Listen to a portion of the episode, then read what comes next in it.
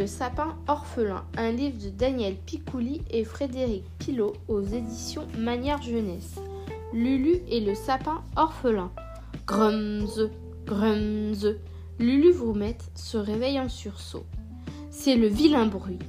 Comme chaque hiver, il est de retour. Vite Elle saute de son lit. En deux, en deux. Un peu de gymnastique pour se réchauffer, c'est bien pratique. Lulu boit son café au lait bouillant, se brosse les dents même au fond, et sort à toute vitesse de sa maison. Dehors, tout est peint en blanc. Le ciel, les arbres, les champs. Il a neigé un gros édredon de jolis flocons. Yo oui, yo Lulu file sur sa carapace pour suivre le bruit à la trace. Elle tend son oreille de tortue curieuse. Grumz, grumz. Le vilain bruit vient de là, montre Lulu avec son doigt. À nous deux, tu n'échapperas pas à Lulu l'enquêteuse. Mais le vilain bruit se cache. Grumz, grumz. Il n'est ni au bout du grand chemin, grumz, grumz. Et au bord de la rivière, encore moins. Pauvre Lulu, la neige est trop haute, te voilà perdue. Mais Lulu est une tortue malicieuse, ingénieuse et courageuse. Elle roule une grosse boule de neige et monte dessus. Bravo, bravo Bien joué, ma Lulu Grumz, grumz. Ça y est, il est là Elle le voit, le vilain bruit, juste au-dessus de la grande prairie. Lulu n'en croit pas ses yeux de tortue courroncée. Courroncée, cela veut dire très très en colère. Et justement, Lulu est en colère, très très car ce qu'elle voit là, sur la colline, des sapins à haute cime lui fait dresser les couettes sur la tête. Un bûcheron, parikiki, armé d'une longue scie, coupe les gentils sapins un à un en chantant un petit air pas très malin. Tra la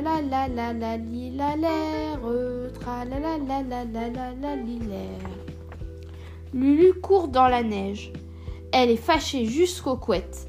Grumze, vram.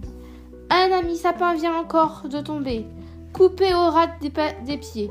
Arrête, vilain bûcheron, arrête. Grumze, vram. Il ne reste plus qu'un pauvre sapin, tout tremblant, qui attend la scie, qui attend. Lulu se jette sur le bûcheron. Arrête ou je te mords les bottes De là-haut, une grosse voix lui répond. Que veux-tu, minuscule tortue Razmotte, je suis Lulu, sois poli. Qui t'a permis de tuer mes amis? Bah, je suis bûcheron, c'est mon travail. Alors je scie, je tranche, je taille. Tu n'as pas honte d'être si méchant? Il faut bien des sapins pour les petits enfants. Et pourquoi ça? Bah, tu ne sais pas, tortue, ma belle Dans trois jours, c'est Noël. Lulu a soudain un gros chagrin. Noël, pour la forêt, est la pire des nouvelles. On va lui voler ses plus beaux sapins qui finiront jetés à la poubelle.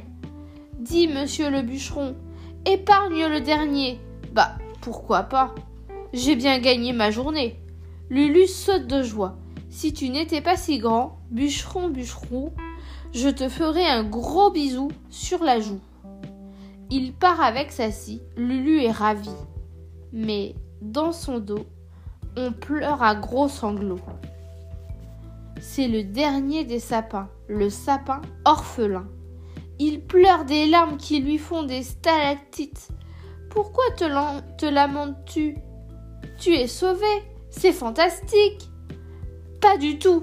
Je voulais être sapin de Noël, avec des guirlandes en couleur, les boules les plus belles, des montagnes de cadeaux à mes pieds et des petits enfants émerveillés. À cause de toi, mon rêve est fichu. Bouille. Laisse-moi, vilaine tortue. Lulu est triste, triste, triste. Elle voudrait s'enfoncer dans la neige jusqu'au cou, disparaître dans un igloo. Elle a fait une grosse bêtise de tortue qui veut toujours aider. Comment faire pour réparer? Glouzou le corbeau, qui voit tout, qui sait tout, croasse la nouvelle. Par les nids, les, les gîtes et les terriers. Têtu le pic vert, énervant, sonne la cloche du rassemblement.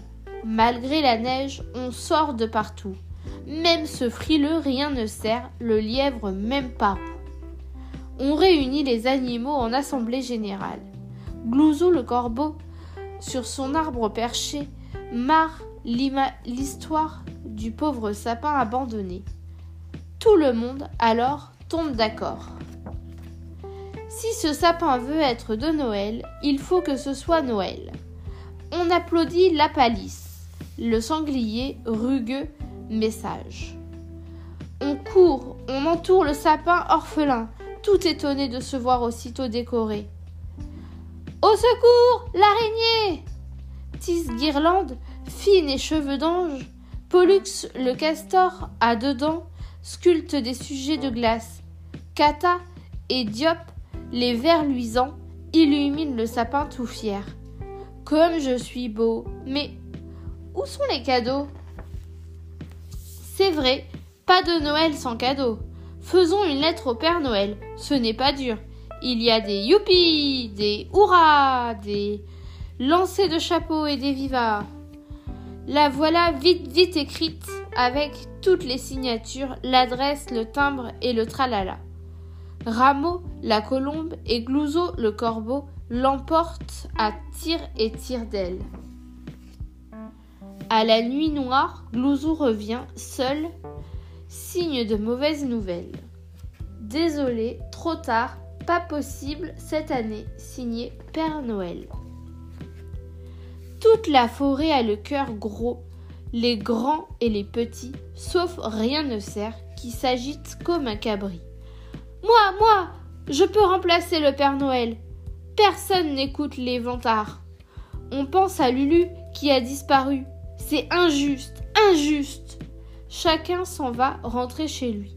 Quand, dans le ciel, des clochettes font un joli bruit. Regardez là-haut, c'est Lulu, sur son traîneau de lune, tiré par Rameau, la colombe aux plumes légères. Elle a distribué ses cadeaux, ses bijoux, ses friandises. Mais attention, qu'on se le dise, l'année prochaine, le Père Noël viendra lui-même. Pourvu qu'à temps, on le prévienne. Pourvu, pourvu. C'est promis, foi de Lulu.